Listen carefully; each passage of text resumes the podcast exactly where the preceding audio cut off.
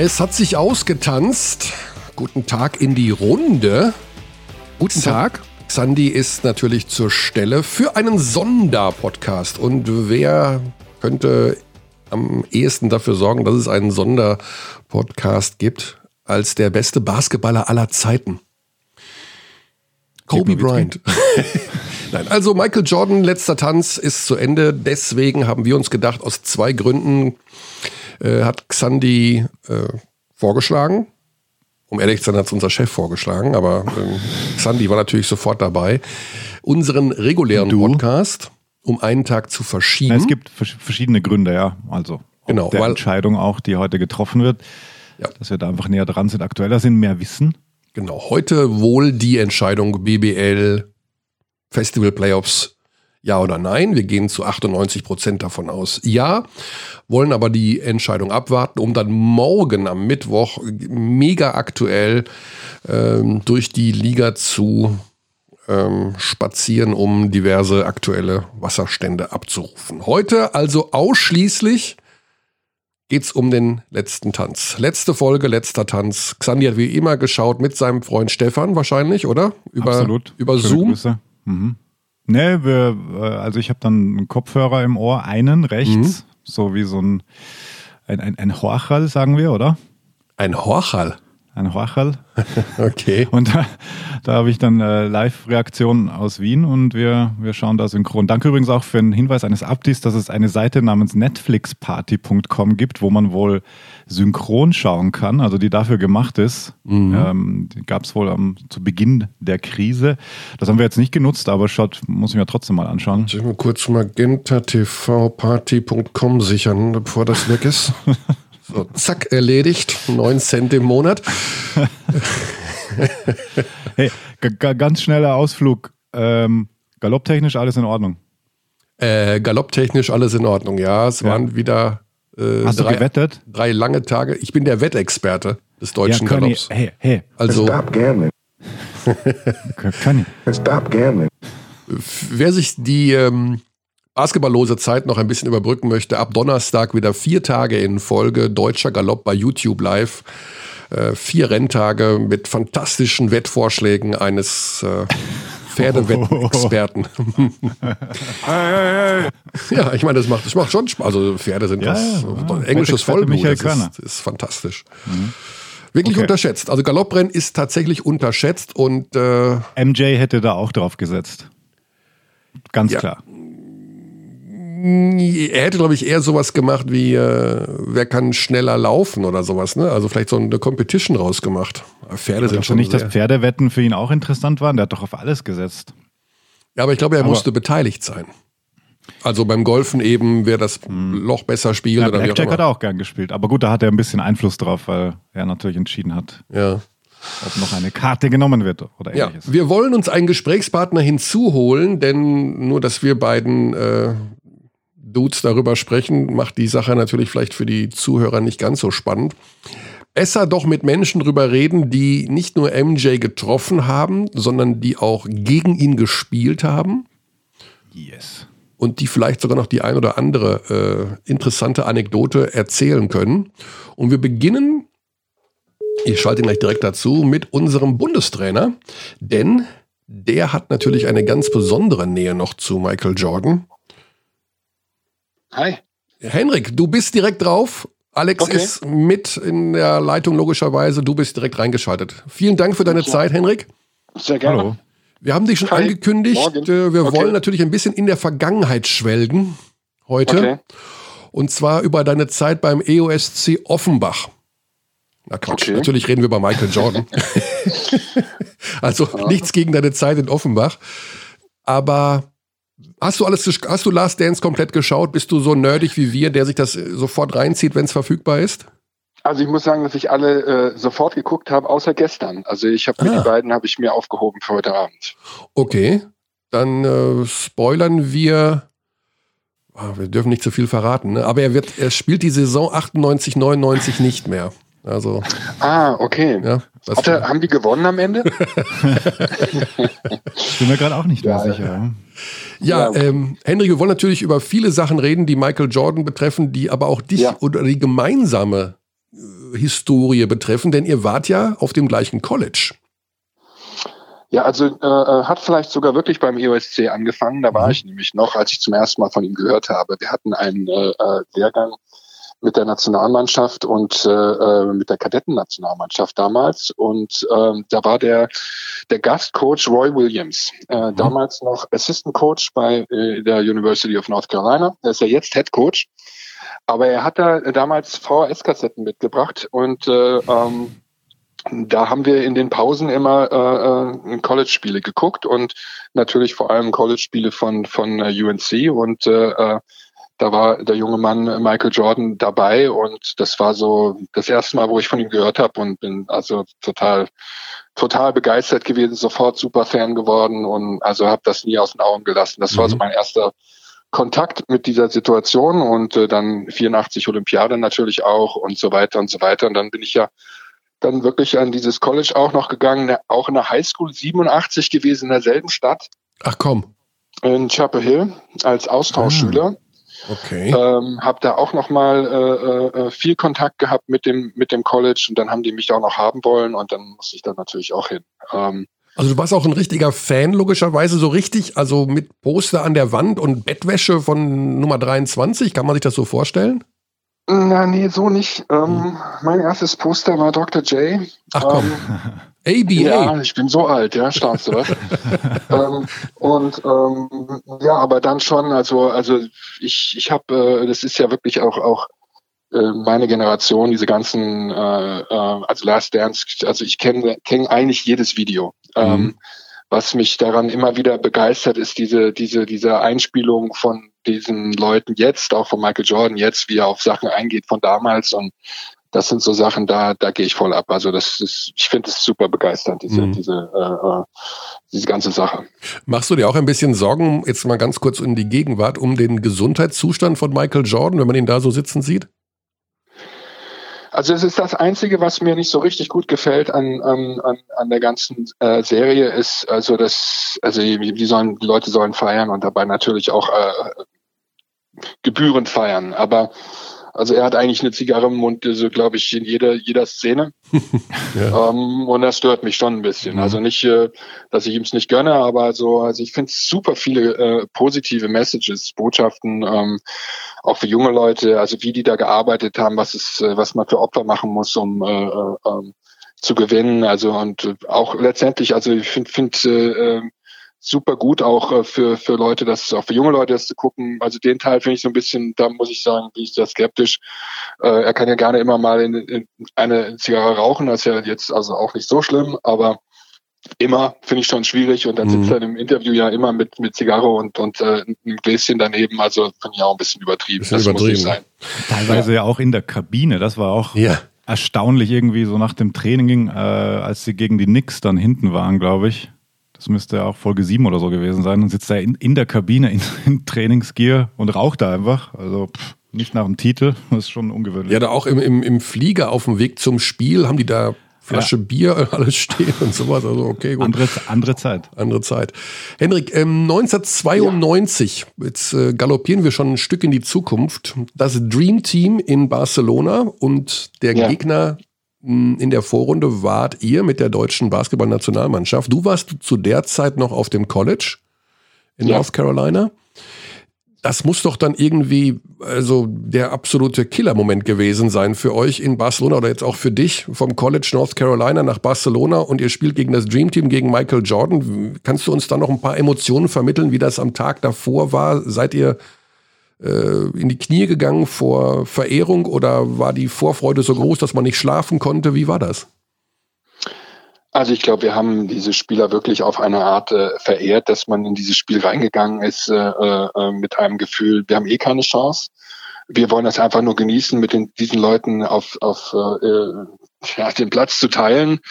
Ähm, äh, sehr zum Unmut unseres äh, damaligen Trainers, der schon sehr viel Lust hatte, auch die zu ärgern und äh, also äh, äh, verboten hat, dass wir Kameras mitgenommen haben auf, auf die Bank, was sehr, sehr viele Mannschaften damals gemacht haben. Ah, okay. Also die, die jetzt äh, äh dann man gesehen hat, dass äh, Mannschaften da, die Spieler, die auf der Auswechselbank saßen, plötzlich eine Kamera in der Hand haben, um, um, um, um Bilder zu, zu schießen aus der Nähe. Es war Wahnsinn. Also natürlich äh, eine Situation, die im Basketball äh, ja nie wiederkommen kann, weil es das erste Mal und das letzte natürlich ist. Also eine, ähm, es gab damals auch nicht so viele Europäer in der NBA wie jetzt. Das war was ganz Besonderes. Diese Leute kannte man also wirklich nur vom Fernsehen und von mhm. den Postern und, und äh, na gut, ich war im College, aber trotzdem, also das sind ja Ikonen, die Magic Johnson, Larry Bird und Michael Jordan auf einem Feld. Also das, das, das, das war der absolute Wahnsinn. Mhm. Äh, und wir spielen auch noch gegen die. Also wie gesagt, das, das, das war zwischen Losglück. Lass uns versuchen Fall. vernünftig, lass uns versuchen vernünftig zu spielen und oder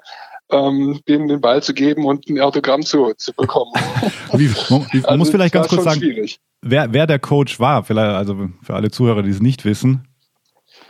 Ja, der, das ist äh, äh, ein Coach, der jetzt in Barcelona coacht und äh, auch in Deutschland eine ganz große Rolle gespielt hat in der Vergangenheit und mittlerweile auch tut, also Svetislav Besic.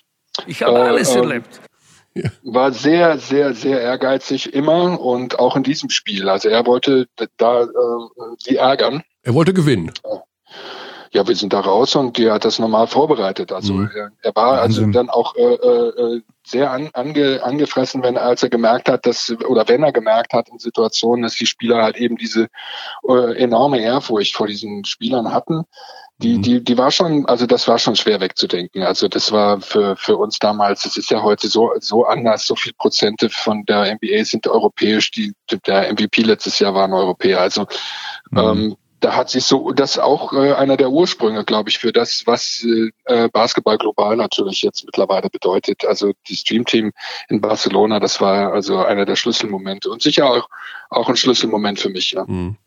Wie war denn die Stimmung in Barcelona damals? Weil äh, man sieht das ja auch in der Doku natürlich, das war ja wie die Beatles on Tour und das war auch das erste Mal, dass dieses Team so zusammengestellt wurde. Wie habt ihr es erlebt? Ja. Olympisches Dorf und so weiter. Ich weiß gar nicht, ob die da ge gelebt haben überhaupt. Nee, die waren, die waren auch auf dem Schiff gell? irgendwie, Nein, oder? die waren das Schiff war später. Also die kamen mit ihrem eigenen äh, Bus da an. Äh, ähm, das war also auch zu Recht abgeschottet, gehe ich mal ja. davon aus, äh, weil so ein ganz normales Leben da im Dorf wahrscheinlich sehr schwierig geworden wäre. Äh, wobei ich sagen muss, dass das eins der Highlights meiner, meiner olympischen Erfahrung ist. Also das Leben im Dorf und das äh, Gehen in die Mensa, wo diese ganzen Athleten in ihrer besten Form ihres Lebens rumlaufen, von, von Bogenschießen bis Läufer, bis Boxer, bis, also das äh, äh war eins der, der, der, der schönsten und, und auch beeindruckendsten Erlebnisse, diese ganzen Athleten um sich rum zu haben, äh, auch Teil dieser deutschen Mannschaft zu sein. Ähm, das äh, Olympische Turnier hat da schon ein, ein ganz, ganz besonderes Flair. Ähm, die Amerikaner, die hat man eigentlich äh, immer nur im Bus äh, einfahren sehen und dann, äh, äh, wir waren auch bei dem Spiel gegen die Kroaten da äh, und, und haben uns natürlich versucht, so viel wie möglich von denen anzugucken, aber hm. wir mussten natürlich auch ein bisschen spielen und da hätten wir noch ein bisschen mehr Ärger mit unserem Coach bekommen, wenn wir uns dazu zu sehr drauf konzentriert hätten. Habt ihr euch wenn denn du mich jetzt provozieren möchtest, Hab, habt ihr euch denn äh, so Erinnerungen äh, noch irgendwie abgeholt bei den Dream Teamern? Also irgendwie, das, weiß ich nicht, dem Jordan das Handtuch geklaut oder irgendwie irgend sowas? Also Hansi Gnad kannte Charles Barkley. Ah, okay. Und äh, die hatten im, im, im Preseason Camp war ja Hansi da bei den Sixers mal drin gewesen mhm. und, und äh, kannte ihn und hat mit ihm gesprochen. Und ich glaube, er hat sich auf seinem Trikot oder auf seinem Hemd alle äh, äh, Unterschriften geholt. Äh, ich hatte einen, einen, einen wunderschönen Augenblick mit Michael Jordan nach dem Spiel. Er kam auf mich zu und sagte, ich, die zwei Punkte, die ich gemacht habe, hat er mich gelassen, weil ich auch beim gleichen College bin. Ah, okay. Ich wollte gerade fragen, hat er gesagt, er hört your Tar Heel? Nee, nee, nee, das wusste er schon. Also ah, okay. das ist ja schon auch etwas Besonderes an dieser Uni, äh, ähm, dass die Leute sich da kennen und dass selbst Michael Jordan dann weiß, dass da einer da ist. Im Zweifelsfall hat er mit Dean Smith, dem Coach, irgendwie geredet am Tag vorher, dem gesagt ja. hat, guck mal, da ist einer von uns dabei.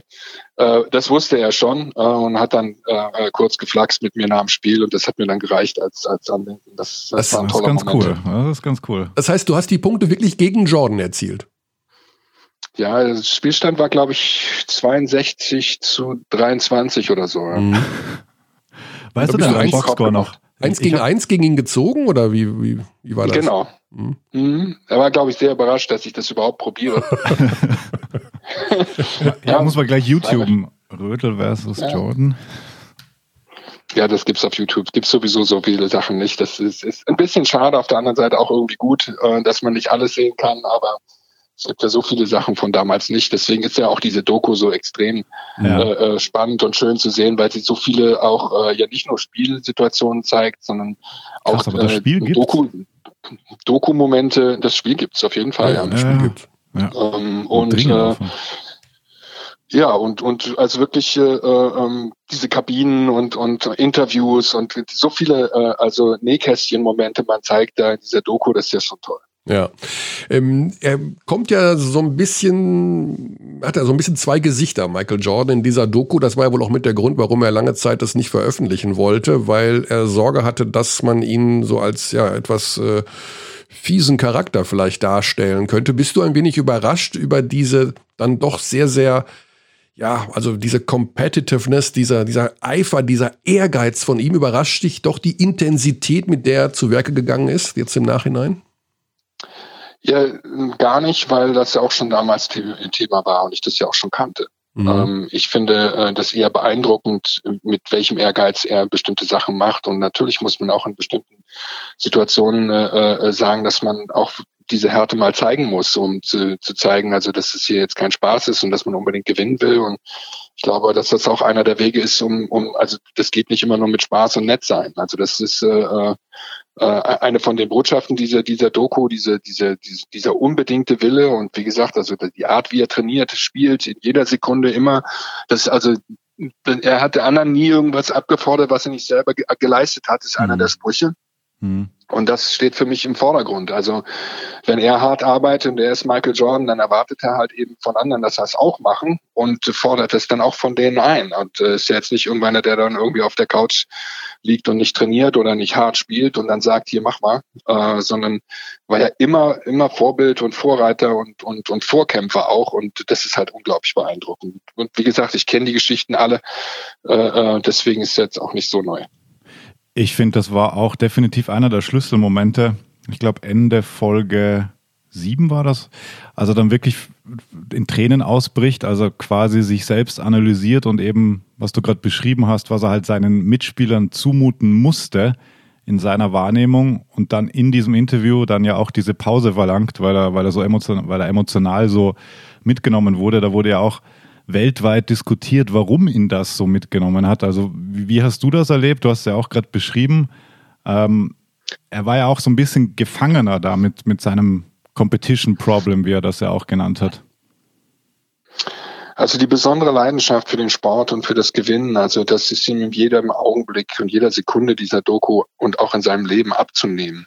Mhm. Und das ist ja das, was so beeindruckend ist, dass er einfach nie aufgibt, nie immer weiter und so weiter. Also ich glaube, dass er, man ja auch, das sieht man auch in der Doku, dass er halt, dass es so anstrengend ist, das zu machen, dass es dann auch Augenblicke gibt, in denen er einfach nicht mehr weiter kann, wo er dann diese Pause macht, da hat man den Eindruck so, okay, der kann einfach jetzt gar nicht mehr noch ein viertes hintereinander äh, äh, setzen, sondern der, der powert sich da in jeder Situation so aus, dass er einfach mit Nerven und komplett mit dem Körper völlig blank liegt. Und diese völlige Aufgabe in, also Aufgabe in, von, von seinem Leben, äh, das, das ist schon sehr beeindruckend, finde ich. Und äh, ähm, und das äh, erklärt auch, äh, also diese Leidenschaft äh, erklärt dann halt auch diese Emotionen, die er dann da hat. Also er ist unfassbar emotional, so, regelmäßig ja. in den Interviews, schon genau. bemerkenswert. Ja.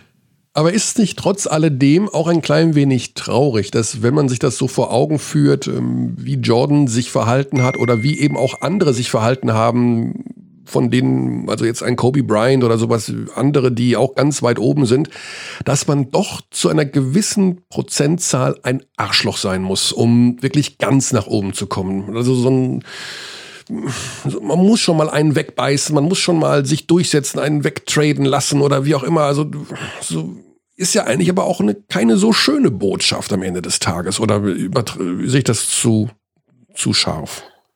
Ähm, also ich denke, dass, dass man den ein oder anderen Gang sicherlich auch anders machen kann und vielleicht auch trotzdem erfolgreich sein kann. Aber ich glaube schon, dass dieser über unbedingte Wille und dass, äh, dass äh, sich letztendlich dem total verschreiben und auch ähm, selber so arbeiten, natürlich dabei äh, alles Private mehr oder weniger aufgeben, ähm, aber auch dazu eine unglaubliche Energie gehört. Also das, was er da macht und, und dann dreimal am Tag trainiert und dann nochmal Golf spielen geht und am nächsten Tag nochmal gambeln geht und dann nach hinfährt und am nächsten Tag wieder 50 Punkte macht. Also das sind ja, das sind ja Dimensionen, die ein normaler Sterblicher gar nicht äh, also mhm. begreifen, fassen kann. Also er ist, ist, ist, ist eine ganz, ganz besondere Persönlichkeit und, äh, und die ja auch, also okay, man man muss ja, und das ist ja auch äh, eigentlich das Gute daran, dass man auch sieht, dass dieser, dieser Übermensch in, in, in seinem Sport halt eben aber auch ein normaler Typ ist, der, mhm. der Probleme hat, der Fehler macht, der auch äh, mal sich mit dem Steve Kerr schlägt und danach am, nach dem Training anruft und sagt, hör zu, das tut mir leid. Ja. Ähm, Nachdem er seine also, Nummer erfragen musste. Ja, Gib mir ja, ja, aber es ist also wie gesagt, ich finde, dass das, das, äh, also das kommt real rüber, was was ich gut finde. Also, mhm. Also wenn er jetzt, das ist ja das, was glaube ich auch ihn sehr, sehr äh, äh, also gestört hat in, in gewisser Maßen, dass er für eine, für eine Weile so sein musste, wie er eigentlich nicht ist, um dieses Image zu bekommen, diese Saubermann und alles ist immer toll, was er macht und er lächelt immer und wenn jemand kommt, ist er noch mal, noch mal netter und so weiter und und, und gar nicht rauskam, dass er auch äh, äh, ein Mensch sein darf, der auch Fehler macht. Ähm, und äh, das, das, ich, ich finde das sehr beeindruckend. Es ist ja wirklich eine tolle, tolle, tolle Doku. Du hast ja mittlerweile, du bist ja seit 15 Jahren nun auch äh, Trainer und äh, da bleibt es nicht aus, dass man mit dem einen oder anderen Charakter zusammenarbeiten muss, der vielleicht auch nicht äh, einfach ist, schwierige Charaktere. Hast du eigentlich auch was von Phil Jackson abgeschaut? Also der ja nun auch äh, diese Monstertruppe da irgendwie äh, bändigen musste? Also von seinen Methoden oder von seinem Ansatz?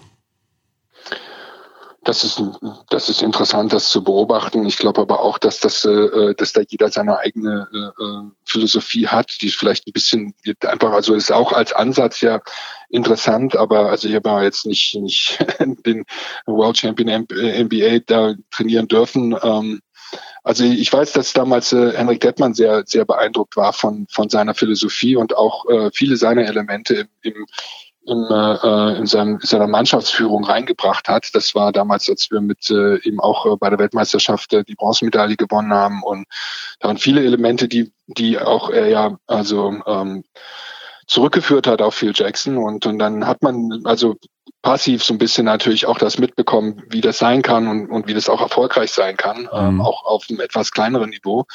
Und ich fand das sehr faszinierend und ist sicherlich auch ein Teil der ja, also der Vita von, von, von meiner Generation, dass es da so einen Trainer gab, der da auch ein bisschen abgedreht ist und äh, mal andere und völlig neue Ideen hat und äh, aber trotzdem auch mit den Spielern klarkommt. Ähm, es kommt ja auch rüber, dass das nicht immer alles klar ist und, und nett ist, dass sie schon viel miteinander kämpfen und bestimmte Situationen nicht, nicht, nicht einfach sind und ähm, auch wie lange es dauert, bis sie jemals dann Meister werden. Das sind ja alles Sachen, die man zurückblickend sagt, naja, der hat alles richtig gemacht, aber ich denke, dass die auch Momente hatten, wo, wo, wo große Rückschläge waren und auch für ihn und das, das ist schon sehr spannend zu beobachten. Mhm.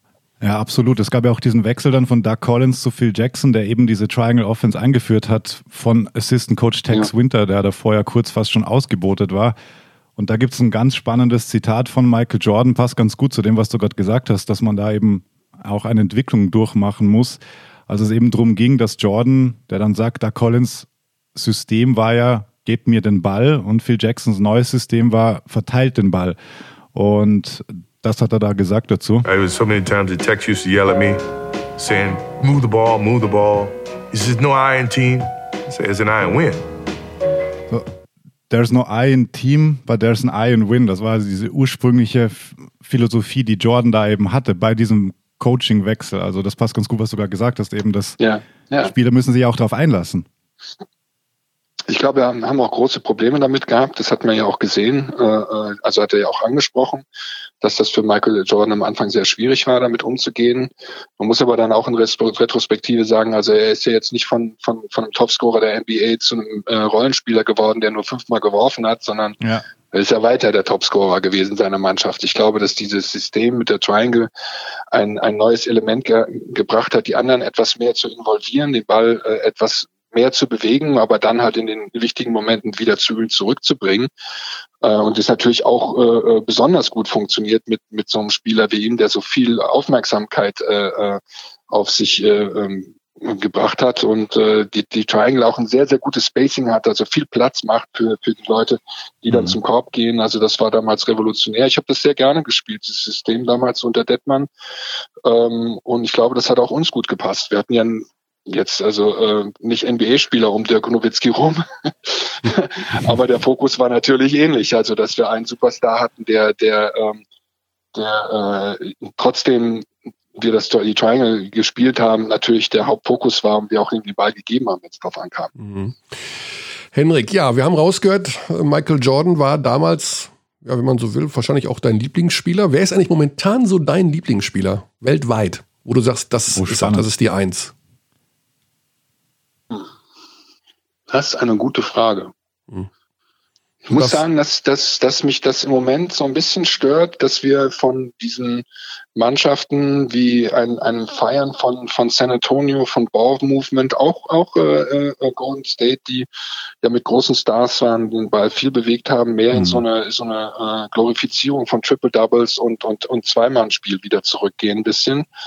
Ähm, so Houston, selbst Doncic, äh, äh, der immer den Ball hat und total monopolisiert, äh, dass, dass das im Moment wieder einen anderen Trend gibt ein bisschen und dann äh, äh machen mir Mannschaften Spaß, die den Ball gut bewegen. Also gucke dann sehr gerne auch in der Euroleague. Also ich weiß nicht, ob ich jetzt in Madrid gucke oder ja. oder äh, ähm, oder jetzt, natürlich gucke ich im, im Moment hauptsächlich Mannschaften, die, wo unsere Spieler drin sind. Ich gucke sehr gern Moskau, äh, ähm, wo Joe Vogtmann dabei ist, äh, um, um das anzugucken, um zu sehen. Also das ist einer meiner Lieblingsspieler auf jeden Fall. Ähm, ähm, ist vielleicht jetzt nicht nicht Michael Jordan, aber ich mag seinen Ansatz und wie er spielt und die Spielintelligenz ist wirklich einzigartig und bin ein großer Fan von ihm auch, ja. Okay, also da wird Joe sich freuen als äh, Stammhörer ja. unseres Podcasts. Er wird nicht überrascht sein, glaube ich, aber also, ja, warum nicht? naja, also fürs Selbstvertrauen sicherlich gut, in einem Atemzug in Michael Jordan genannt zu werden. Also in jedem Fall sehr positiv. Ja. König, wer ist denn deiner, dein Lieblingsspieler aktuell? Mein Lieblingsspieler aktuell. Mhm. Also wenn ich. Weltweit. Weltweit, wenn ich so First Pick hätte. Ja. Du kannst jeden Spieler der Welt aussuchen. Ich kann jeden Spieler der Welt ja. aussuchen. Aber nur aktive. Ja. Ich, ich weiß es nicht. Ich glaube, wird LeBron nehmen. Aber ich glaube auch. Ich glaube, also er ist so fit. Er ist so, obwohl er jetzt doch ein bisschen älter ist. Ja. Aber, Aber oder ich, ich, ich schwanke zwischen LeBron James und Joe Vogtmann, muss ich zugeben. Also findet ihr nicht einen Campazzo auch Weltklasse? Also so ein Typ macht da auch unglaublich Der macht Spaß. Absolut, ja. Also das, das, ist, ist ja wirklich jetzt äh, auch so, was man gern sieht und und und äh, natürlich ist das unfassbar faszinierend. Ich gucke natürlich Kevin Durant oder ja. Steph Curry auch extrem gern. Also diese Peter Durant, das sind ja, einfach äh, diese, mhm. diese der Spieler, die die die äh, also wo ja auch kein Wurf ein schlechter ist. Mhm. Ja. Egal was er wirft. Er hat und? immer das Gefühl, dass der Ball reingeht und es ist schon, und ist auch jemand, der, der, der, sagen wir mal, äh, äh, das Gefühl vermittelt, dass er da mit der Mannschaft dabei ist, zum, zum zum größten Teil und dass er auch hinten verteidigt und so weiter. Das kann ich dann, also schon, also ich habe schon Schwierigkeiten, Houston zu gucken, muss ich ganz ehrlich sagen. das ist richtig, ja. Äh, Henrik, abschließend, wir haben gleich Stefan Beck in der Leitung. Ähm, hättest okay. du so ein kleines Bonbon für uns von 1992, womit wir ihn so ein bisschen aufziehen können? Ich vermute mal, er hat ja auch dann gegen Jordan gespielt, von der Position her. Können wir irgendwas ihm hinschmeißen, um zu frotzeln, um ihn ja so ein bisschen bloßzustellen direkt? er hätte sich äh, äh, einen, einen anderen äh, Roomie aussuchen sollen bei der Olympiade, aber äh, sonst alles, alles okay. Oh, okay. Wer war das? Ja, der, mit dem er immer zusammen war. Aber wir waren ja in, in Berlin immer zusammen ja. Äh, äh, auf dem Zimmer und auch lange und sind sehr gut befreundet miteinander. Und äh, also das ist wie gesagt, also es ist ja auch ein Scherz nur. Ja, okay. Also ihr wart auch gut. bei der Nationalmannschaft Roomies. Er war, äh, nee, nee, er war immer ah. mit Mike Jekyll zusammen. Ah, okay, ah, okay, okay, okay, okay. Ja, okay. Gut, Henrik, ähm, ich denke mal, ich bin nicht sicher, keine Ahnung, ob im Hygienekonzept der BBL drinsteht, dass der Bundestrainer im Juni bei dem Turnier in München in irgendeiner Form vor Ort sein darf. Äh, dann würde ich sagen, sehen wir uns. Ansonsten wirst du hoffentlich die Spiele dann bei Magenta Sport verfolgen. Ich weiß nicht, wie. Auf jeden Fall. Ja. Kommt ja wohl heute raus. Äh, genau. Ja, was passiert damit? Ähm, bin sehr gespannt. Hoffe äh, für die Liga, dass es stattfinden kann. Ähm, bei allen, bei allen Risiken, die dabei sind. Ähm, sehr spannendes Projekt. Ich hoffe, dass es gut läuft, die Spieler gesund bleiben und wir einen guten, guten Basketball sehen können.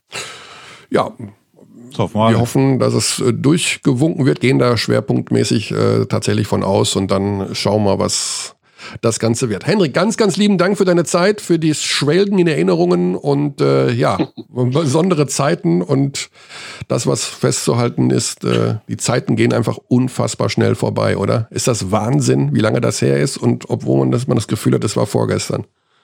unglaublich. Ja, also ich würde das sehr gerne wieder erleben können und das ist ja auch eine meiner großen Ziele. Ähm, schauen wir mal. Dein Ziel ist es, nochmal wieder erleben zu können, also mit der Basketball-Nationalmannschaft zur Olympia zu fahren, meinst du jetzt? Das war der große Ziel dieses, ja. das ja. große Ziel dieses Sommers. Ähm, genau. Das machen wir nächstes Jahr. Ein bisschen verschoben worden. Hendrik, ganz lieben Dank. Gute Zeit, liebe Grüße und Sehr gerne. bleib gesund. Auf bald. Ciao. Danke dir. Alles klar. Ciao. Danke, bis dann. Ciao. Ja, spannende Sachen, wenn man so nah dran war, ne? An, äh, an allem. An Olympia, an Michael Jordan. Sau, an sau cool, dass Jordan wusste, dass Rödel bei UNC spielt.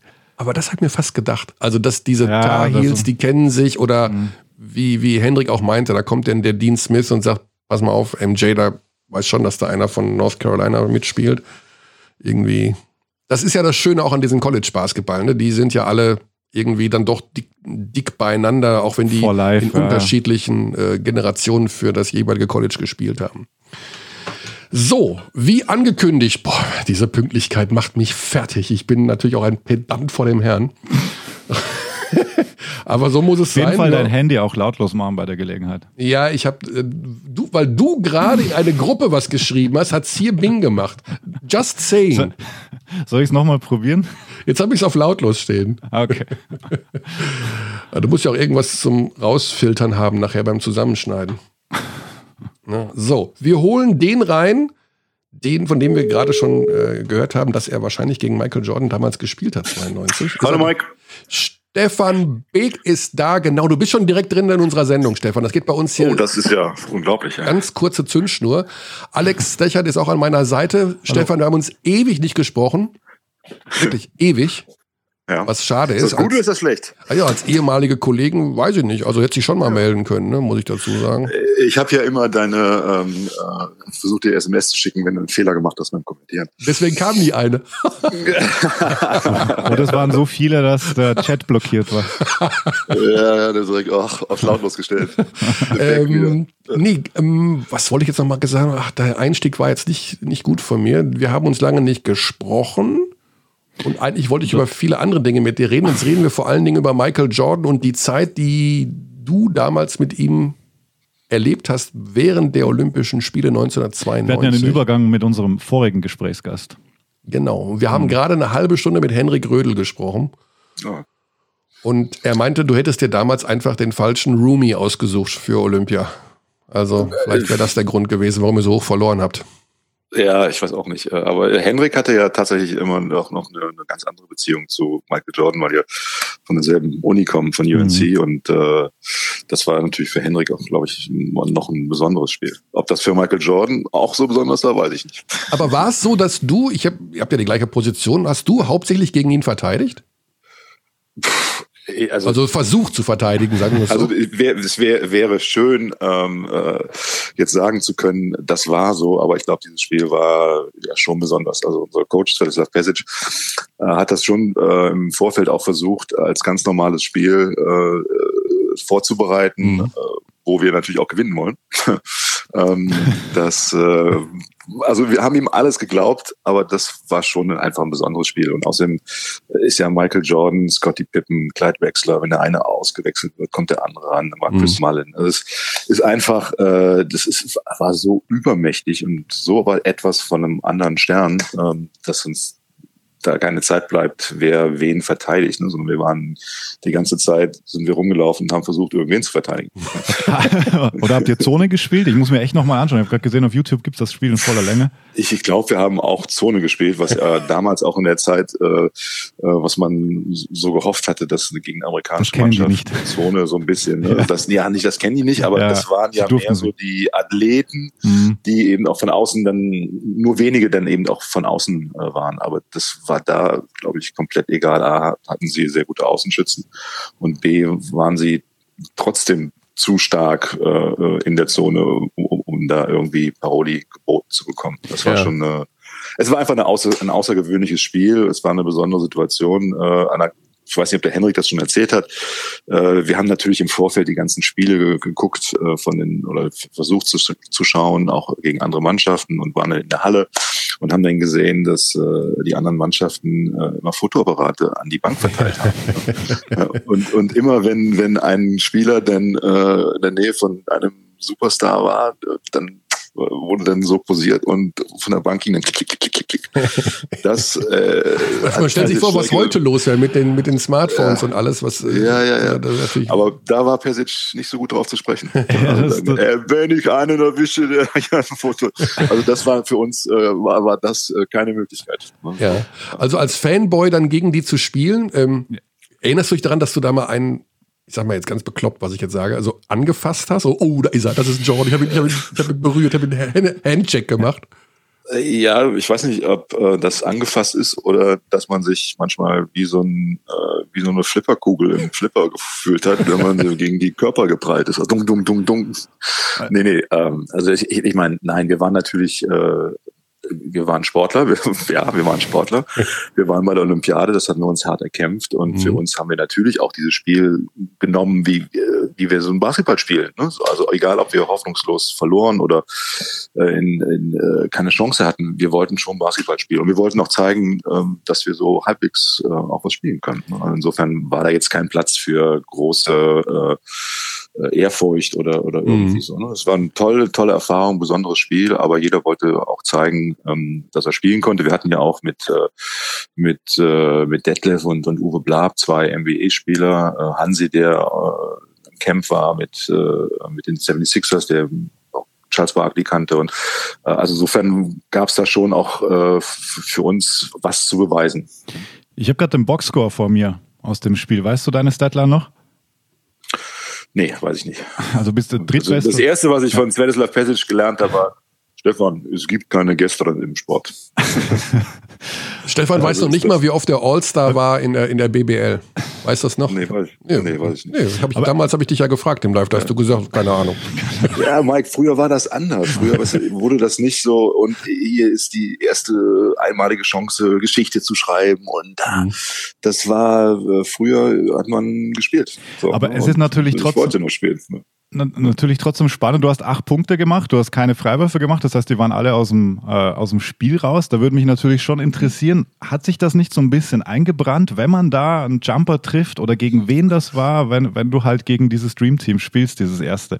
Weil, also, äh, also äh, es gibt, glaube ich, ich, ich, bin ja auch jetzt schon äh, 55 und äh, mit dem Gedächtnis ist es schon schwer.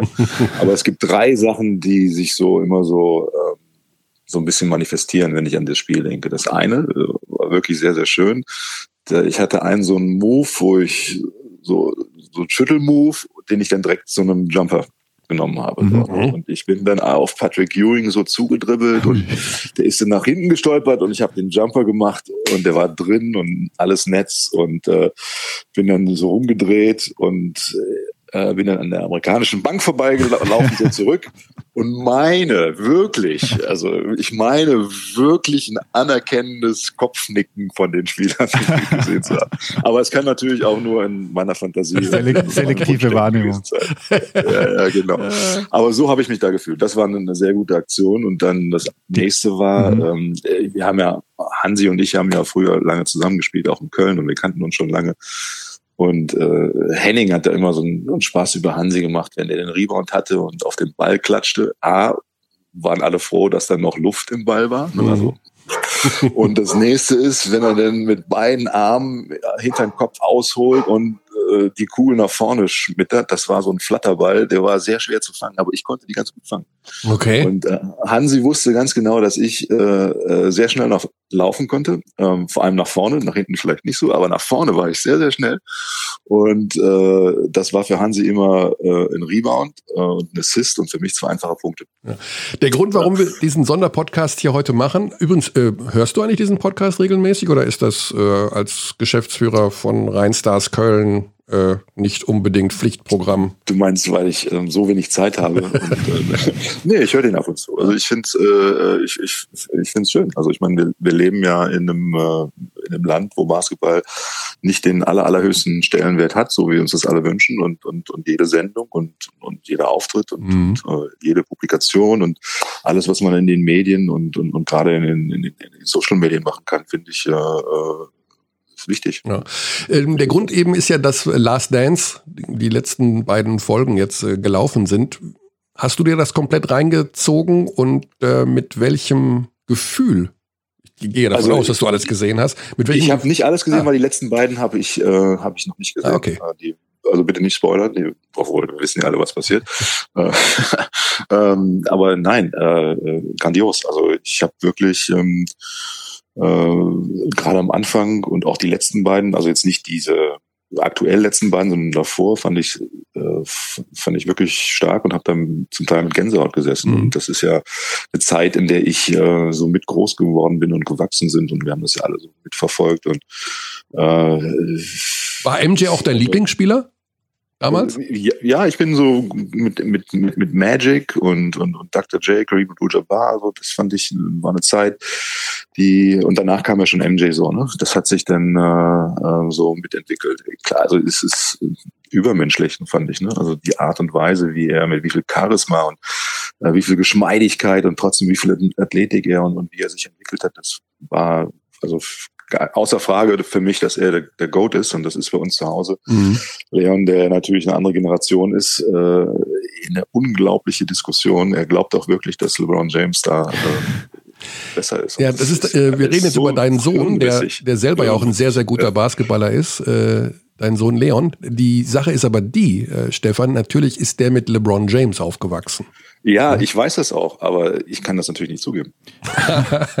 Darum ist die Doku auch wichtig, glaube ich, dass die Generation, die ihn halt nicht mehr live gesehen hat, dann schon in vielen Situationen lernen kann, wie krass der war, wie er dominiert hat, wie er Spiele am Ende dominiert hat. Das, wenn ich jetzt nicht spoilern darf, ist äh, schwierig, weil in den letzten beiden Folgen geht es halt auch um die Utah-Serien. Ja. Und um seine Entwicklung als Spieler vom reinen Scorer hin eben um das Spiel auch anders einzuschätzen und äh, diesen Rhythmus zu gehen. Da, da geht er sehr, sehr interessant ein, finde ich. Äh, also gerade in der letzten ja. Folge. Und da gibt es auch den berühmten Pass auf Steve Kerr und das war ja schon bekannt vor, wo er ihm auf der Bank sagt, diese Szene kennt man ja, so Steve be ready und ja. äh, dann ballert er den rein in Nee, nee, also äh, nochmal jetzt ganz kurz zurück. Also das ist auch äh, tatsächlich etwas, was, was äh, Leon anerkennt. So, ne? Also das ist echt gut. So, ne? Also das ist wirklich äh, eine tolle Serie und das äh, bewegt ihn auch. So, mhm. ne? Und ähm, ja, also das ist genau, was du gesagt hast. Das ist, ähm, also das wenn, wenn er LeBron nochmal sagt, sei der Goat, dann äh, vergleich einfach die Finals-Bilanzen äh, der beiden Spieler. Ja, es gibt ja, das ist ja wieder so, wir haben ja auch am Anfang über Statistik und was hat der, wer erreicht gemacht. Das ist ja eine amerikanische Eigenheit. Es gibt ja für alles eine Statistik, die für alles dann eben auch was taugt, um, um Aussagen zu können. Mhm. Ja, das ist der Hund von Xandi übrigens. Das ist Nila, ja. die heute hier ein bisschen, die will auch ihren Beitrag über Michael wir Jordan. Wir haben es bisher äh, immer geschafft, seit, seit Lockdown, ja. seit wir Home-Podcasts machen, dass es nie geklingelt hat, während wir aufnehmen. Und heute, jetzt klingt es gerade zum zweiten Mal und das ist überhaupt nicht ihr Ding. Ja. ist halt ein Wachhund.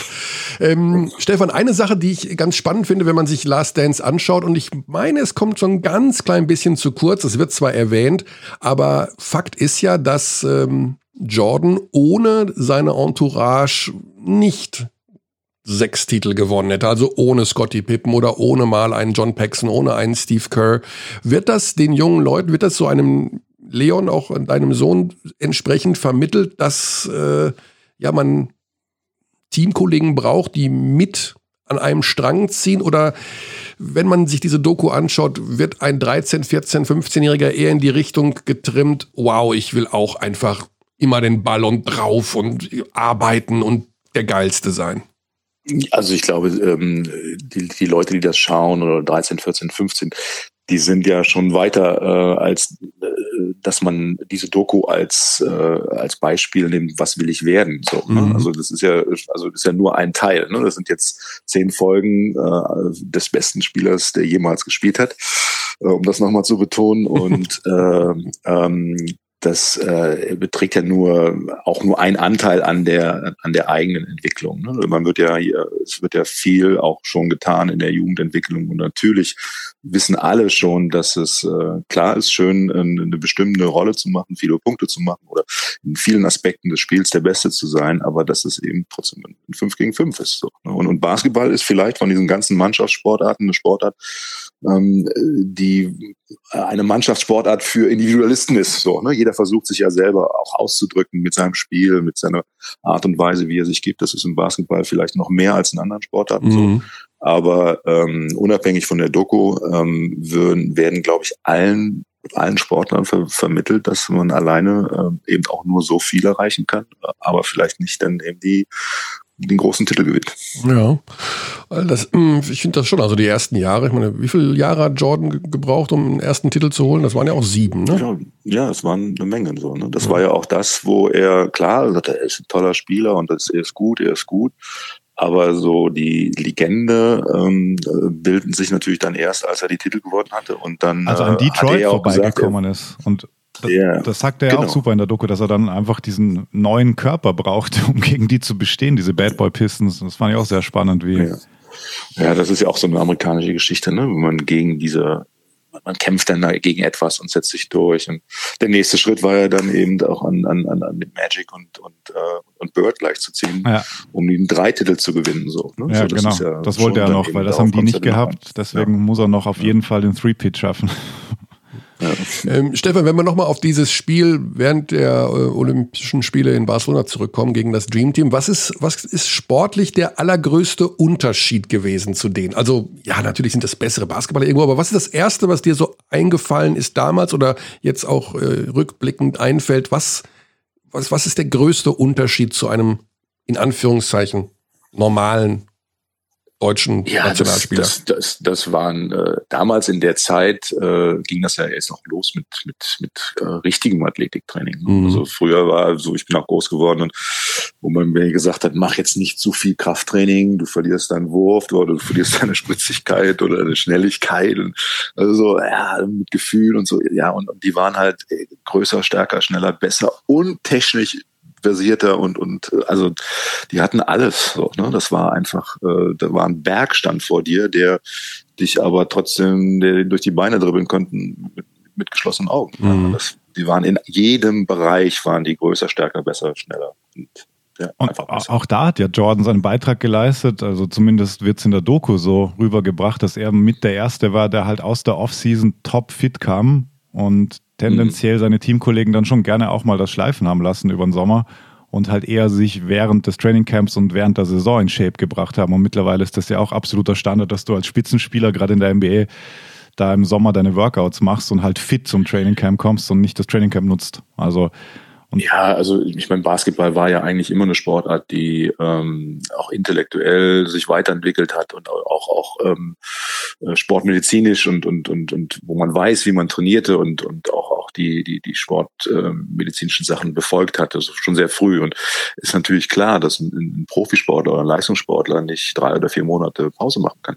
Ne? Also das, das mhm. geht nicht, ne? sondern der, äh, es ist eine Entwicklung und äh, es ist wie bei einem Leichtathleten oder wie bei einem anderen Sportler ist es so, dass äh, der, der Körper entwickelt werden muss und das geht da über, über Jahre halt. Mhm. Und dann drei Monate Pause, kann man wie von vorne anfangen.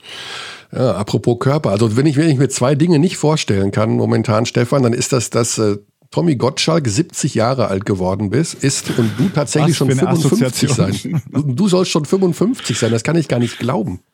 Ja, äh, also wenn ich mir dieses Bild so anschaue, du siehst ja aus wie, wie 36 maximal, wenn ich hier bei Rheinstars auf die Seite gehe. Ja, ja, gut, das ist das Bild, das wir für 20 Jahre gemacht haben. es gibt halt nur das eine.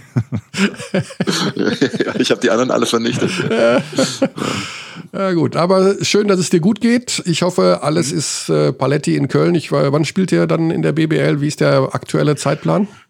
Ja, äh, also erstmal äh, haben wir ein, ein Riesenprojekt jetzt hier. Also wir haben eine alte Tennishalle gekauft äh, okay. und äh, bauen die jetzt komplett um, haben äh, fünf Basketballfelder da drin mit Parkettboden, mit Physiotherapie, mit Kraftraum oder Kraftbereich, unsere Büros, mit, also wo man durch die Fensterscheibe runter auf die fünf Felder guckt. Mhm. Äh, wirklich großartig, äh, um einfach hier den Basketballern äh, eine Heimat zu geben. Ähm, Allerdings fehlt natürlich immer noch die Spielstätte. Wir brauchen in Köln eine Spielstätte, die uns äh, eben ermöglicht, gesund in der Pro A zu spielen, um, mhm. um dann den Aufstieg ähm, äh, in die BBL in Angriff zu nehmen. Wir haben ja drei Jahre lang in der Pro A gespielt, in der Lanxess Arena das ist nicht zu machen. Ja. Das ist einfach nicht zu machen, weil die, wir, spielen, wir spielen gegen Mannschaften, die doppelt so viel für, äh, für, also doppelt so viel Etat für die Mannschaft haben bei Gesamt, äh, bei identischem Gesamtetat und, und das äh, kann man ja keinem vermitteln. Und das ist, das geht einfach nicht.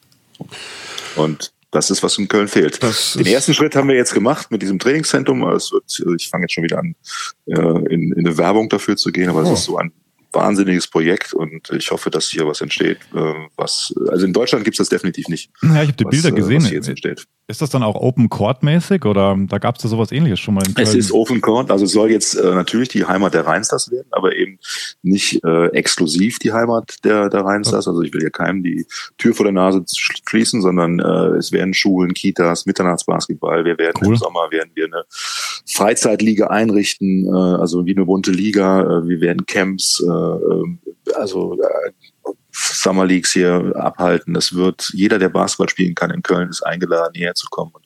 Das ist, äh, wir hatten ja jetzt ja schon äh, vor dem Umbau hatten wir schon zwei Courts hier liegen. Mhm. Äh, und im Kraftbereich ist es so ein Leben, so ein, ein, ein, ein Gewusel, Minimannschaften spielen, unsere Profis spielen, und andere Jugendmannschaften spielen den ganzen Tag. Es ist ein, eine wahnsinnige Energieatmosphäre für Basketball, die hier entstehen soll und auch schon entstanden ist. Wie ist denn deine Einschätzung, was Basketball in Köln betrifft aktuell? Weil es war ja lange Zeit ein BBL-Standort und ähm, wir übertragen ja auch Eishockey, deswegen ist es ja immer so Eishockey dominiert gefühlt, wenn man, wenn man in dieser, in dieser Sportbubble ist und natürlich Fußball. Äh, wie würdest du es einschätzen? Wo steht Basketball in Köln aktuell?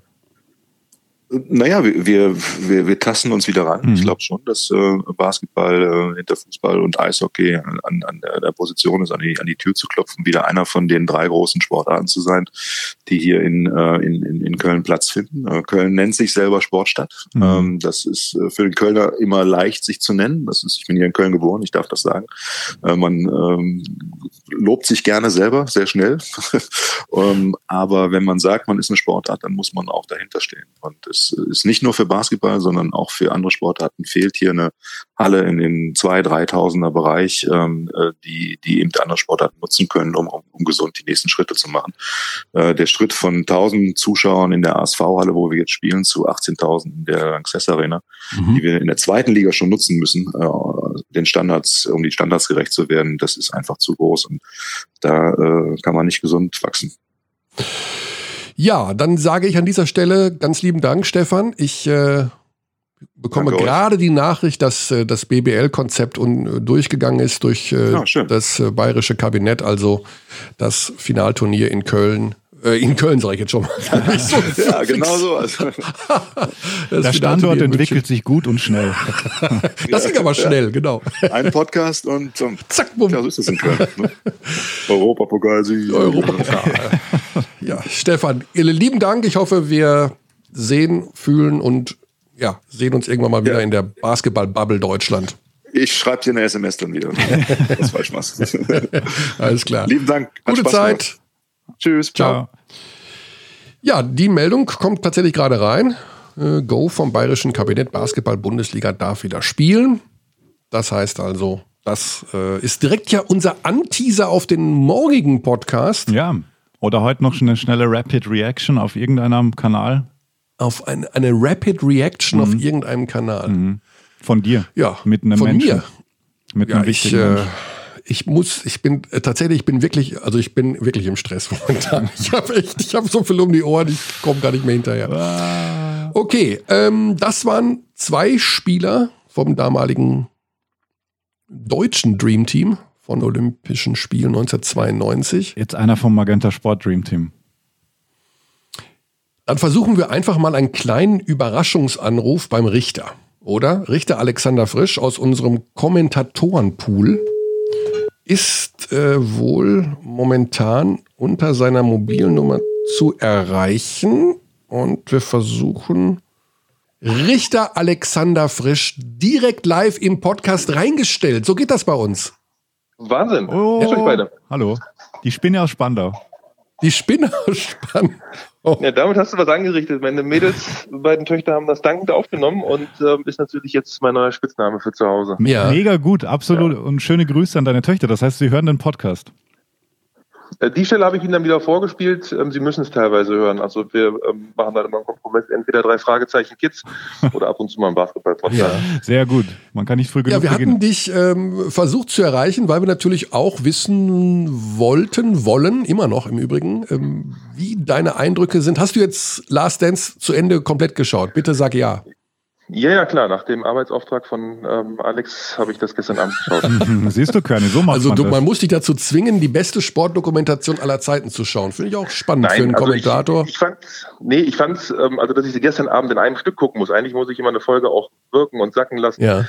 Und ähm, aber da habe ich gestern beide auf einmal durchgezogen. Und ich fand die letzten beiden haben ein ja auch nochmal so ähm, mitgenommen wie einige andere Folgen auch. Wahnsinn. Also ich fand die auch richtig stark hinten raus und ich habe einen O-Ton ganz vom Ende ähm, rausgeklippt, den ich euch gerne vorspielen würde, weil das in dieser Deutlichkeit, finde ich, war neu.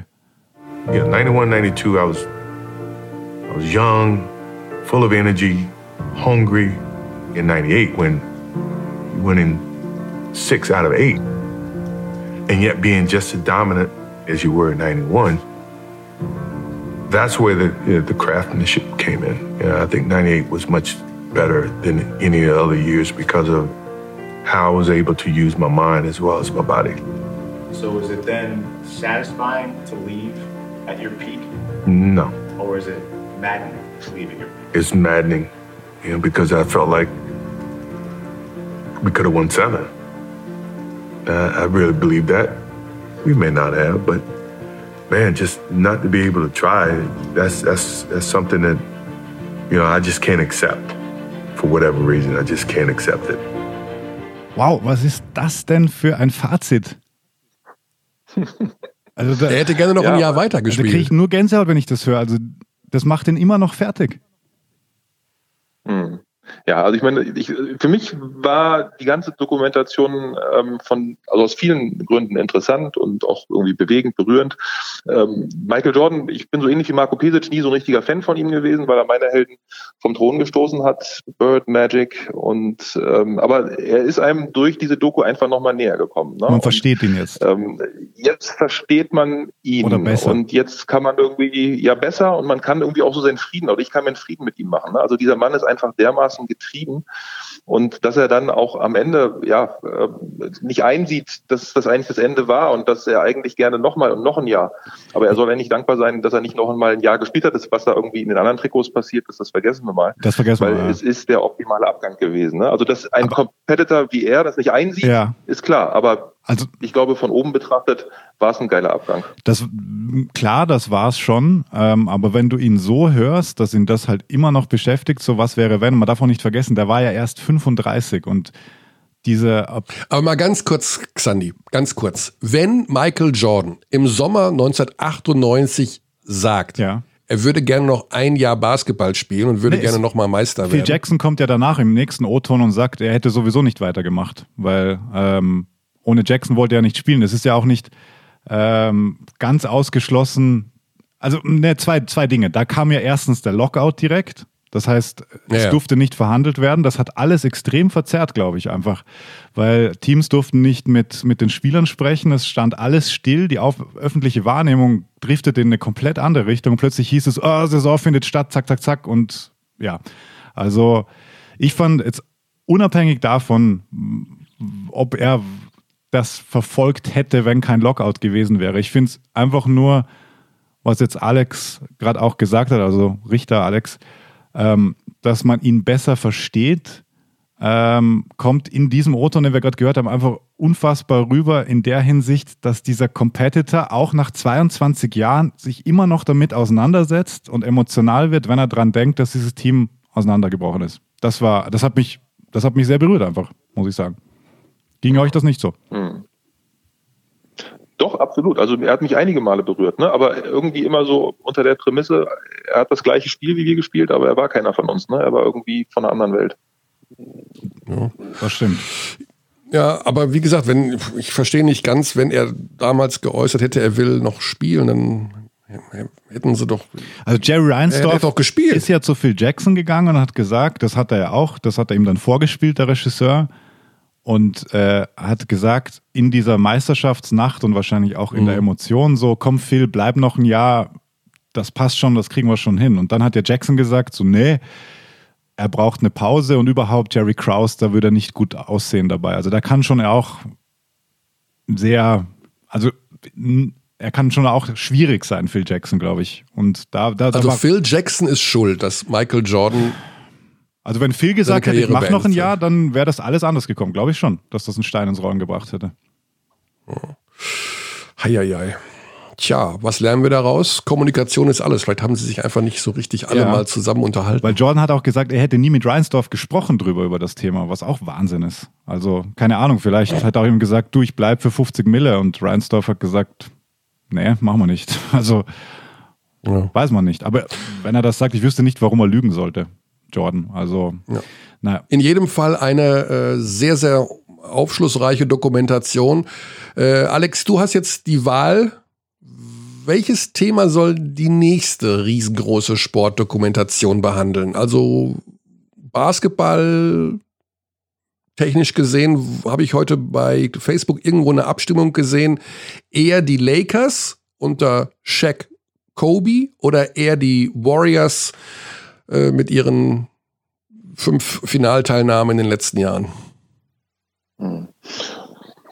Ich finde, die Warriors sind einfach noch, das ist noch zu jung. Mhm. Ne? Also mhm. der große Reiz dieser, ähm, dieser Doku macht ja aus, äh, oder machen die O-Töne aus, ne, von den, von den Spielern, den Beteiligten, die jetzt einfach zurückschauen mit diesem Abstand. Mhm. Ja. Und jetzt auch, glaube ich, erst Sachen sagen, sich vielleicht Sachen auch erst bewusst geworden sind mit diesem Abstand.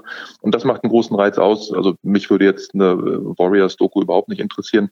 Ähm, Kobe, ähm, Shaq-Doku, Lakers aus den Nullerjahren, ja, würde mich eher interessieren, gerade eben auch vor dem Hintergrund, dass man jetzt einfach mit ähm, Kobes Tod einen Aufhänger hat, einen Dreh hat, der das Ganze natürlich nochmal irgendwie ähm, vielleicht auch noch emotionaler und bewegender machen kann ne? und auch nochmal einen anderen Blick drauf gibt. Ich glaube auch, dass das ganz spannend wäre. Würde ich auch so sehen. Weil halt diese Rivalität, die sie dann hatten, die haben, waren sich irgendwann spinnefeind und hätten, glaube ich, die nächste große Dynastie werden müssen mit diesen. Also Shaq in der Prime war ja, konnte ja niemand verteidigen. Dazu noch ein Kobe und das, das Team war und Phil Jackson. Also das war, war schon auch ein sehr gutes Team. Ja. Mhm. Ja, Alex, äh, lieben Dank für deine Zeit. Wir stören dich da gerade bei der Arbeit und wir wollen nicht, dass irgendwelche äh, ich muss, ich muss noch, Moment ich muss noch ist der Tisch leer. Moment ist der Tisch zum Glück leer. Jetzt ist der Tisch leer. Der Tisch ist leer. Ja, also ich habe einen Bereitschaftsdienst gerade und ja. ähm, in diesem Bereitschaftsdienst ähm, ist gerade nichts auf dem Tisch. Also natürlich okay. haben sich die Akten jetzt hier auch angehäuft in den letzten Wochen und Monaten, wir waren auch im Notbetrieb. Aber ähm, das ganz Eilige, das gibt es im Moment nicht. Dann hast du genügend Zeit, dich äh, mit weiteren Sportdokus zu beschäftigen. Das, das, das verlege ich dann doch auf den Abend. Ne? Also ich habe also zum Beispiel eine, die ich auch, ich weiß gar nicht, über, über die mal gesprochen habe, ähm, die habe ich geschaut, die heißt, also auf Serbokroatisch 250 Treppenstufen, 250 Steps Stairs. Das ist die Doku ähm, über das ähm, 67er, 68er Team, Juniorenteam, das eben vom Pesic gecoacht wurde. Gibt's ah. auf YouTube. Und das war auch so eine, die, die, die mich irgendwie jetzt in den letzten Wochen einmal richtig gepackt hat, aber natürlich auch besonders aus der persönlichen Sicht daraus, dass man die eben damals sehr eng mitverfolgt hat. Mhm. Oh, auch interessant. Welches ja, Jahr war das? Ähm, das der, also, ähm, ist der, der Jahrgang, Jahrgang. war 67, 68 ja. und das ist die Mannschaft, die 87 ja, im Bormio Weltmeister geworden ist, im Finale ja. ähm, gespielt hat, damals gegen USA, gegen Gary Payton, ähm, gegen Larry Johnson und ein paar andere und das ist ja dann deswegen, ne, Kukoc, die Spinne, der hat im Vorrundenspiel gegen die USA damals 11 von 12 Dreiern geschossen und das ist ja so äh, die, die, die, ja, die, die Story oder so der Mythos, den, den Kukoc damals begründet mhm. hat der gestern auch ein bisschen zu kurz kam, ne? Bei äh, Bulls Indiana Spiel 7, ja, Steve Kerr, Steve Kerr. Ähm, also das hat äh, Kukoc gewonnen im Grunde das Spiel. 21 Punkte damals gemacht, ich glaube 11 von 13, 11 von 14 aus dem Feld und Kerr mit drei von sieben, okay, da war dieser eine Big Shot oder dabei oder zwei. Ja, aber da haben sie Kukoc schon ein bisschen links liegen lassen, fand ich, um haben Steve Kerr natürlich massiv Ich, ich konnte mich wirklich nicht mehr erinnern, wie knapp diese Serie war. Also, dass die über sieben gingen und dass Indiana fast diese Bulls Dynasty beendet hätte, weil die waren ja auch noch lange vorn in diesem Spiel sieben. Also, das war schon auch geil, nochmal zu sehen. Und soll ich noch ein Geheimnis verraten? Bitte, Körny. Ich habe damals Reggie Miller die Daumen gedrückt. Wow. ja, ohne Witz. Ich war Warum? irgendwie, ich war natürlich, jeder ist Jordan-Fan, weil man das irgendwie sehen will. Aber ich habe mir gedacht, ey, der Miller, der hat mir auch so viel Spaß gemacht immer. Und das war äh, auch ein geiles Team damals, die Pacers, muss ich sagen. Dann spielen die da ja irgendwo. Es war ein geiles Team, das stimmt schon, ja. ja. Es ist ein mega geiler Basketballstart, dieses äh, Indiana. Und ich dachte, vielleicht dieses Spiel 7. Ich habe es ihm irgendwie gegönnt. Also mir kam der immer so vor, dass man den in den Arm nehmen muss und dass er auch mal was gewinnt. Ich habe immer so ein bisschen mit den, so wie auch mit John Starks oder so. Ich dachte, wenn der jetzt nicht gewinnt, der schmeißt sich wahrscheinlich von der Brooklyn Bridge runter und hat keinen Bock mehr. Aber äh, natürlich ist man Fan von Jordan, weil man alles gut findet. Also, nee, es ist ja okay, das, ich habe 96 auch, ne? ich konnte das alles gar nicht einordnen. Ich war noch voll jung. Ich habe 96 war ich Hardcore Seattle-Fan, weil ich über Detlef Schrempf äh, zum NBA-Basketball gestolpert bin. Und dann halt Sean ja. Camp, Gary Payton entdeckt habe und vor allem Camp, der war ja so flashy und äh, einfach dann hat man gern Absolut. zugesehen. Und das Seattle-Team damals war auch mega und war gefühlt dann trotzdem chancenlos. Da habe ich zum ersten Mal erleben müssen, was Michael Jordan und Chicago überhaupt bedeutet. Weil ich diese frühen Jahre, da war ich noch zu jung, das habe ich nur peripherer und mitbekommen und musste das ja, alles also nachholen. Sean Kemp fanden wir auch, wir hatten einen riesen Respekt vor Sean Kemp damals, weil der ja angeblich sieben uneheliche ja. Kinder gezeugt hat. und mit 24, glaube ich, schon acht Kinder hatte von 17 Frauen oder was. Okay, Gut, kommen wir. Aber ich meine, also gerade auch, weil du sagst, Kukoc schon zu kurz. Ich fand die Geschichte mit Kerr, also ja einfach weil die Geschichte so stark ist und wie sie ja. sie erzählt haben ja. und wie dann der Kreis sich schließt und so. Ne? Also das waren, also und wenn du auch diesen O-Ton hast, die beiden Väter, ob ihr drüber gesprochen ja. habt, also das ist einfach so virtuos erzählt ähm, und Absolut. Ähm, aufgrund der besseren Storyline ähm, war es gerechtfertigt, dass sie da Curl dann eben auch und auch mit seiner Bedeutung heute. Ne? Also es wird auch da bekommt man immer, wie cool, dass es diesen Typen gibt ne? und dass er da drüben auch eine Stimme hat und was für ein starker Typ das ist. Und, ne? und den auch mal kennenzulernen durch so eine Doku ist einfach auch stark. Und Steve Kerr wurde ja im Jahr darauf darauf wieder Meister. Ja, ne? direkt also, mit den Spurs. Mit, mit den das, das, erzähle ich jetzt allen weiter, acht Meistertitel. Das habt ihr doch im Podcast erzählt, ja. oder? Ich habe es nie überprüft. Aber ähm, das erzähle ich jetzt immer. Also acht. Ja. Vier, vier, der, der, den Vierer voll gemacht im Jahr drauf mit den Spurs. Ja, Wahnsinn. Ja. Und was ich auch, weil du gesagt hast, super erzählt ähm, vom, vom Filmemacher auch, also dieser The Shot gegen äh, Brian Don't Call Me Byron Russell, also zuerst ja auch Malone den Ball klaut, oder er macht eigentlich ist die Sequenz unfassbar, die Jordan da hat. Die allerletzte gegen Utah in Spiel 6. Er klaut, naja, macht das Layup, dann klaut er Malone den Ball, dribbelt vor. Und dann halten sie im Film ja diesen, diesen Shot an und wechseln auf, auf dieses Foto, dieses bekannte. Und zoomen so rein Richtung Fans. Das fand ich auch extrem gut. So dieses Entsetzen. Du siehst, wie Jordan den Wurf nimmt und die. Und, und War es offensiv Nein. Nein, jetzt auch nochmal, ne? Also was haben Sie gestern haben so eine schöne Formulierung gehabt? Irgendwie, er hat ihn äh, so geführt, wie ein Kellner dich zu deinem Platz geleitet. Ja. Irgendwie war, glaube ich, so die Übersetzung ja. der O-Ton. Ne? Ja. Und ich finde, es gab eine Einstellung, wo man gesehen hat, gesehen. also das war, das war kein Offensiv. Der war schon in die falsche Richtung unterwegs. Es sieht einfach in dem ersten Winkel extrem danach aus, dass er ihn so wegschupft, aber in dem anderen sieht man es richtig, dass das dass Russell einfach in die falsche Richtung geht. Und auch wie er da erzählt, ist ja auch wieder so gut so, als er da Baseball gespielt hat und zufällig Utah getroffen hat und der Rookie kommt und sagt so, hey, du bist nur zurückgetreten, weil ich dich dann verteidigen würde. Und er so, hey, wer ist der? Und dann was on my list. Und, und, und dann hat er ihn analysiert und wie er verteidigt. Und da beschreibt er auch, dass er immer quasi auf den Zehenspitzen steht und dass du das halt nutzen kannst mit, mit diesem Fake. Und genau so hat er es dann gemacht bei diesem Wurf. Also dafür muss man ihn einfach lieben, wie er diese einen nach, den, einen nach dem anderen fertig gemacht hat. Ja. Ja, tolle Geschichten. Also ich muss auch sagen, deswegen, ne, also zum Abschluss von mir, ähm, also dass wir das auch im deutschen Basketball, im europäischen Basketball pflegen und ihr macht das ja mit dem Podcast, Alex macht das mit seinen Dokus, da ne, gibt es ja auch andere Plätzinger mit seinen Büchern oder irgendwie auch ähm, Dre Vogt mit einem tollen Podcast irgendwie mal mit, mit Leuten Grüße. sprechen und Geschichten erzählen. Ne? Ja, also dieser Podcast mit Misan irgendwie, der ist mir ähm, doch auch nahe gegangen. Mhm. Und das ist einfach ne, auch ein Dank an euch und ähm, auch an Alex, ähm, solche Geschichten zu erzählen, filmisch in Büchern oder in Podcasts. Das ist einfach, macht viel Spaß und ist für die Sportart wichtig und ähm, hilft, glaube ich, auch uns. Ja, vielen Dank. Ist, ist das ein schönes Schlusswort? Absolut, aber und, das, und dann noch vom Richter. Damit soll es das gewesen sein. Dann sagen wir liebe Grüße, Einen danke für die Einladung noch, übrigens äh, in dein neues Haus. Einen Ra da kommt die, okay, die Hausgeschichte, die hast du jetzt aufgemacht, die müssen wir schon machen. Und dann habe ich noch einen Rausschmeißer aus der Doku für euch. Ja. Also ja, ich vermute, dass das Haus schon einmal wieder komplett neu renoviert wurde, also in der Zwischenzeit. Ja, das Ja, man hat ja. ja viel Zeit jetzt im Garten was zu machen. Ne? Das ist, äh, jetzt Stand Mai bin ich da, wo ich eigentlich im Oktober sein wollte, also Ah. schon mit, äh, mit Maßnahmen, ja. Okay. Gut, um das nicht weiter zu vertiefen, der Rauschmeißer von Xandi. Do you think you have a gambling problem at all? No, because I can stop gambling. I have a competition problem, a competitive problem. das ist mit der Satz der Doku, finde ich. Ja, Der und irgendwie der Satz, ne, ähm, Winning has a price, Leadership has a price. Und das, äh, in dem Moment sagt er das, glaube ich, als er von BJ Armstrong, ähm, glaube ich, den O-Ton gesehen hat, ne, dass der ihn ja auch kritisiert oder wie er ihn gesehen hat, eben nicht nur positiv. Und das mir so mit Tränen in den Augen zu sagen, das fand ich auch, das war Wahnsinn. Das Ende der einen Folge, ja. Genau. Wo, ja, haben wir vorher schon ein bisschen diskutiert mit äh, Stefan Beek oder und mit Henrik Rödel. Einfach, warum sie ihn da so zerlegt hat. Ja. Aber gut, würde, wir würden wieder ausschweifen. Und Ja, danke auf jeden was für Fall. eine Reihe, dass ich, da, dass ich in dem Podcast auch dabei sein durfte. Stefan Beek, Henrik Lödel, Alexander Frisch, das ist Wahnsinn, ja. Ja, und das, und das spiel mal deinen Töchtern vor, damit die wissen, Ja. was Papa für eine prominente Persönlichkeit ist. ja, ja. Also, wie, wie heißen Henrik- deine, wie heißen Henrik- deine Henrik Töchter? Henrik habe Henrik hab ich hier neulich auf der Heerstraße getroffen. Wir wohnen da nicht so weit an, Ah. aus, auseinander. Da war er auch gerade im Auto, haben wir uns aus dem Fenster zugewunken. Ah ja. Sag, sag mal kurz, wie heißen deine, deine Töchter? Äh, Khadija und Malia. Oh, Kadisha und Malia. Okay. Hallo. Liebe Kadisha, liebe Kadisha, liebe Malia, euer Papa ist ein extrem prominenter Vertreter im deutschen Basketball. Er verdient sehr, sehr viel Geld damit und er sollte euer Taschengeld massiv erhöhen.